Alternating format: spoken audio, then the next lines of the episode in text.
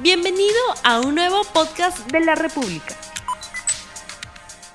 Muy buenos días amigos de la República, sean bienvenidos a RTV Economía, el programa económico del diario La República en este día jueves 7 de octubre del año 2021. Vamos con el programa. Ya hemos visto en la portada de La República cuáles han sido los cambios y desde anoche el Perú tiene un nuevo rostro, un nuevo rostro como Premier y también hay caras nuevas en varios ministerios, con lo que se busca dar tranquilidad a los mercados y con ello también fomentar las inversiones. Sin embargo, no olvidarse nunca que detrás de esos cambios está el ser humano, los peruanos que esperamos también mejoras mejoras en producción, mejoras económicas, obviamente todo tipo de mejoras en, situaciones laborales también. Vamos a estar ahora con Eduardo Recoba, economista, corresponsal de IFORES, a quien nuevamente le damos la bienvenida. Muy buenos días, señor Eduardo Recoba. Muy buenos días, gracias por la invitación. En principio, ya se veía venir este cambio en, el, en la presidencia del Consejo de Ministros y de algunos ministerios. ¿Qué le parece a usted la decisión tomada ayer por el presidente Pedro Castillo? Saludable en función a lo que hemos visto en los últimos siete, ocho días, ¿verdad?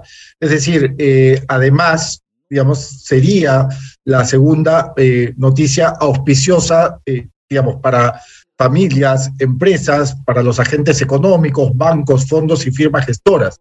Y esto porque, a ver, empezamos o iniciamos esta andanada de noticias más o menos saludables con el, la designación digamos, la designación por parte del Ejecutivo de eh, la, continuidad de Julio Velarde a cargo del Banco Central de Reserva, dos directores propuestos o ya casi, casi designados y una directora igualmente casi designada.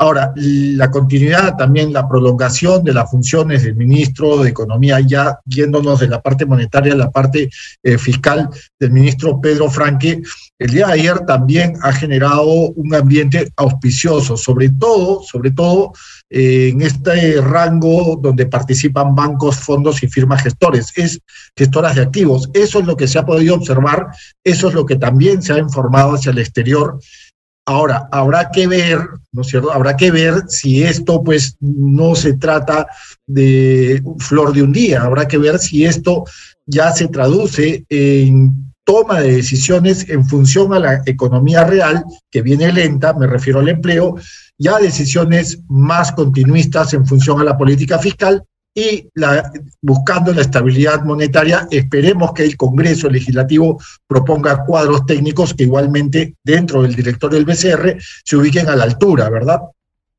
La situación estaba crispada no solamente desde la parte del Ejecutivo, también desde la parte del Congreso, porque en este dimes, en los dimes y diretes, obviamente, quien salía perjudicado son las familias, es. es. el clima de inversiones. ¿Cree usted que efectivamente con el cambio de ministros habrá este mejor clima que en el Perú se necesita para el desarrollo de los negocios, para las inversiones? En todo caso, ¿qué faltaría, digamos, para darle, para ponerle esa cerecita a la torta con la finalidad de mejorar el clima de inversiones en el país? Yo creo que lo que falta, eh, Rumi, si me permite, es irme un poquito más allá de la economía y quizás evidentemente sin soltar la economía. Pero lo que falta es un nivel de comunicación mucho más potente entre el Ejecutivo y el Legislativo, ¿verdad? No podemos mantener a los mercados tranquilos si tenemos a un Ejecutivo y a un legislativo eh, pues repartiéndose epítetos, repartiéndose estereotipos, adjetivizaciones. Vimos a una presidenta del Congreso pues, tildando de mentiroso al presidente de la República. Podemos diferir mucho de él, podemos, eh, digamos, no tener una misma línea con él, pero por lo menos hay que respetar el cargo, ¿verdad? Eso por un lado, una mejor comunicación, un mejor flujo jugar en pared, que es clave también, y recordar también que eh, pues un clima de negocio también se basa en las señales que otorga Ahí están los auspiciadores. este, eh, están, están comprando fierro catre botellas. sí, ya están, están, emocionados con el cambio de gabinete, ya salieron a comprar más. Bueno, eh, decía que también hay que tomar en cuenta que una buena señal para los mercados no solamente viene desde la economía, sino también desde la, desde la política, ¿verdad? Entonces yo creo que ahí hay un trabajo de ambos poderes. Y lo último, Rumi, eh, para completar, creo que también es clave encontrar esos consensos.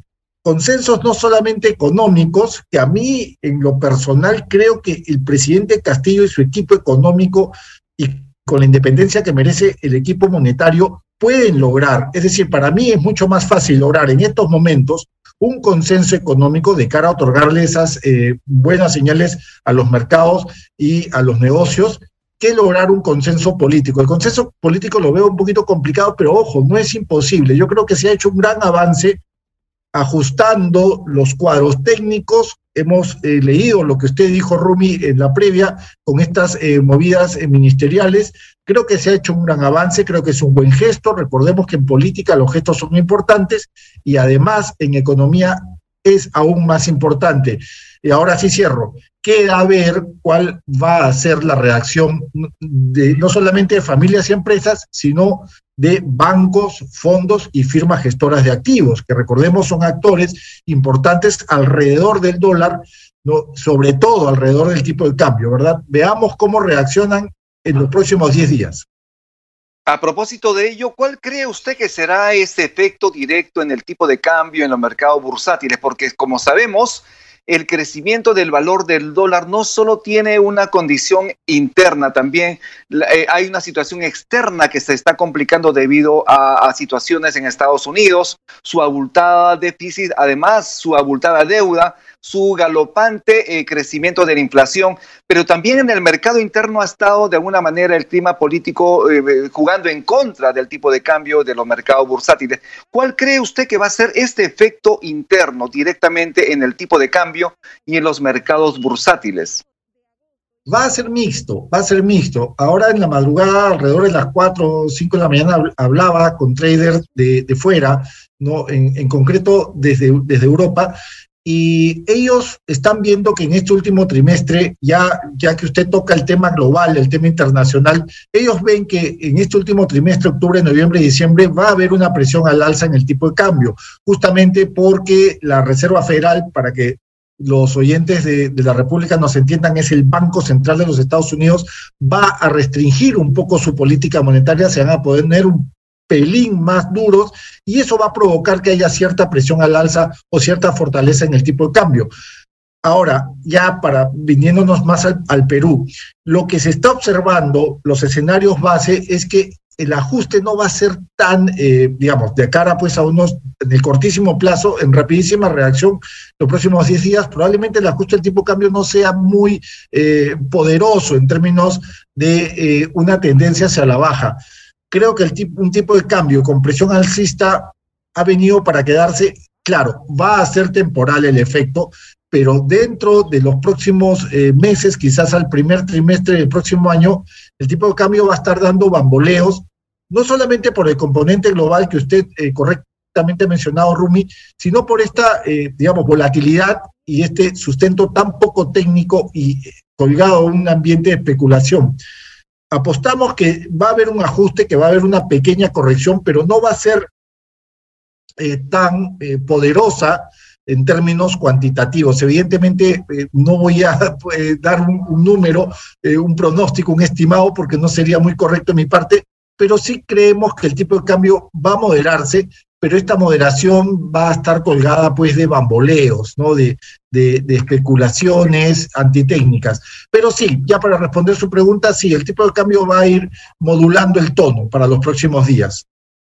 El ex premier Guido Bellido apuntaló la necesidad de la renegociación de los contratos con Camisea, con el consorcio Camisea, Ello es compartido por una política del gobierno y aunque ayer debió darse la reunión con integrantes del consorcio Camisea y representantes del Ejecutivo, esto no pudo darse por la situación que hemos visto ayer. Sin embargo, ¿usted considera que este proceso de renegociación debería continuar? A ver, eh, en general, voy a, voy a dar una respuesta genérica, perdone usted, Rumi. En general, cualquier tipo de contrato puede ser revisado, remodelado, reperfilado. Eh, a ver, cualquier tipo de contrato puede ser revisado. Lo que uno no puede hacer es evidente lo que hizo este, eh, es este alto funcionario hace ya dos domingos, ir con la pierna en alto ¿no? y convocar a la empresa privada con una actitud, vamos a ver, perdóneme el francés, pechadora, ¿no? Yo creo que eh, podría darse en términos de una mesa de diálogo, poner o colocar en agenda eh, el tema de los contratos, sobre todo de, camisea, pero siempre considerando no solamente aspectos, eh, digamos, políticos que al final pueden ser eh, no banales, pero al final no trascienden, pero sí poner en la mesa el aspecto técnico, Rumi, ¿no? que parece que ha sido muy austero y el componente técnico dentro del anterior gabinete ha acusado de una orfandad enorme, ¿no? Considerar que Camisea, pues, es un productor, produce la molécula, el líquido, pero que detrás de Camisea hay todo un encadenamiento productivo que el anterior gabinete no lo tenía claro. Entonces, a mí me parece correcto, en mi opinión, que se sienten a conversar alrededor de cualquier contrato porque eso es normal. Lo que no me parece correcto es que se sienten sin conocer cuál es la estructura de, un negocio y con esto termino. Y sobre todo ya mirando hacia futuro, proponer, eh, Rumi, proponer, generar iniciativas, espacios de propuestas en función a un modelo de negocio que puede o no funcionar bien de acuerdo pues a los mercados finales, proponer un modelo de negocio a largo corto plazo, proponer un modelo de desarrollo de infraestructura para masificar el gas, en fin, todos eh, componentes que evidentemente van muchísimo más allá de los contratos. Entonces yo creo que una visión de Estado es clave acá, cosa que hasta hace dos semanas no teníamos, teníamos más bien una visión permíteme, permítame decirlo, Rumi, populista y no muy técnica. Esperemos que, para, que, con el ingreso del ingeniero González, ¿no? que además ha estado en el sector privado, eso me parece que es correcto, eh, se tenga una visión muchísimo más técnica y muchísimo más tirada, pues, no solamente hacia la, a la población que necesita masificar el gas, sino también tirada hacia la actividad privada, que también ha sido ausente, reconozcámoslo, en el anterior gabinete, ¿verdad? Usted ha señalado la necesidad de eh, apuntalar el Banco Central de Reserva para ello.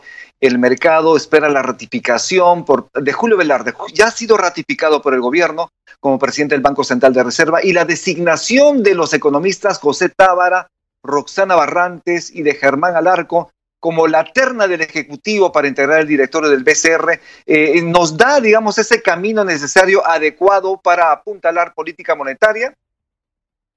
A ver, eh, los tres son macroeconomistas eh, brillantes, eh, sobre todo Germán Alarco y Roxana Barrantes. en el caso de José Tábara, él es un economista industrial con formación industrial. Los tres conocen bastante el Perú. Germán Alarco es un experto no solamente en planificación estratégica, sino también es experto en economía de la desigualdad. Creo que es un representante muy digno de las teorías piquetistas alrededor de la desigualdad patrimonial familiar. Por lo tanto, eso nos lleva a concluir de que Germán Alarco conoce de manera muy pericial eh, al Perú. Roxana Barrantes ha estudiado como, como investigadora principal del Instituto de Estudios Peruanos, pues ella ha tenido una pericia en estudiar minería, tabla de madera, eh, y José Tábara tiene un valor agregado vinculado no solamente al sector público, sino al sector eh, privado. Yo creo que son tres propuestas muy interesantes y que van a sumar. Esperemos más bien, Rumi, que pues las propuestas del legislativo, eh, que falta, que son, que serían en concreto tres eh, este, personajes, pues no repitan lo que hemos, lo que sufrimos en el 2016, cuando el BCR se convirtió en un, eh, el directorio aceptó un modelo de puertas giratorias políticas, de favores políticos, aceptando a personas que no tenían primero un sustento técnico sólido y por otro lado, pues mm, carecían también de herramientas eh, eh, en función a la economía monetaria y bancaria. Esperemos que el Congreso esté a la altura y proponga realmente eh, actores que sumen, porque la estabilidad monetaria existe, Rumi.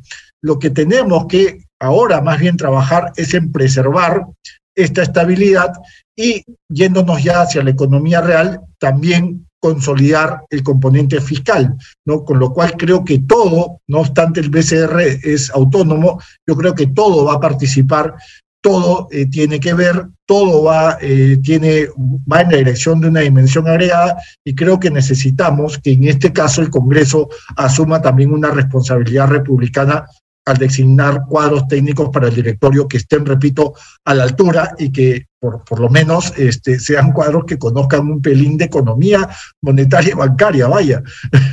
Más que un pelín, deberían conocer de macroeconomía, deberían ser personas que conocen de economía y además que conocen el país, que amen el país y que no haya ese componente político que de alguna manera es pernicioso para decisiones en. Para, y para ir cerrando eh, el programa, como economista, ¿qué recomendaciones le da usted a las familias peruanas que lo están viendo, que están escuchando eh, sus opiniones respecto a la economía y los cambios políticos también que tienen incidencia obviamente en el bolsillo de las personas? A ver, sí, eh, buenísima la, reflexión, Rumi, porque eso me lleva pues a considerar que en estos momentos de un alza del dólar que puede estar, que está de hecho atacando pues los bolsillos de las familias, sobre todo de, clase media trabajadora y de capa pobre. A ver, haciendo un ejercicio de finanzas eh, personales, no se endeuden en dólares. De momento no acepten deuda en dólar. Lo otro, no compren bienes suntuosos, sobre todo si son importados y sobre todo si, evidentemente, si son importados, están colgados a un dólar carísimo, ¿no? Eh, traten de eh, mantener un capital de trabajo tanto en soles como en dólares, quizás en un 50% soles y un 50% dólares para diversificar un poco el capital de trabajo y protegerse ante una caída del dólar. Y lo mismo para los ahorros. Considerar que los ahorros igual también tienen que colgarse una horquilla de diversificación y mantener la mitad en moneda local y la otra mitad en moneda extranjera, sean dólares o euros. Y quizás una eh, última dimensión que hay que tomar en cuenta es que las familias, los pequeños micro empresarios, los pequeños, medianos y microempresarios, tienen que tomar, tomar en cuenta de que este proceso del dólar es global, es internacional, es sistémico, nos ataca a todos, pero, pero es temporal, Rumi, es temporal. Así que tras la lluvia, en algún momento va a escampar. Bien, muchísimas gracias, Eduardo Recoba, por estar en RTV Economía. A usted, Rumi, muchísimas gracias. Muy bien, estuvimos entonces con Eduardo Recoba, economista corresponsal de IFOREX. Estuvimos hablando sobre la situación, el cambio de ministros y los efectos en la economía y obviamente en este clima tan importante para las inversiones que requerimos en el país. Y con esto hemos terminado el programa. Nos vemos el día de mañana a las 9 en punto. Tupananchis, Ergaikuna, Panaikuna, Yactamasicuna. Que Dios los bendiga. No olvides suscribirte para que sigas escuchando más episodios de este podcast.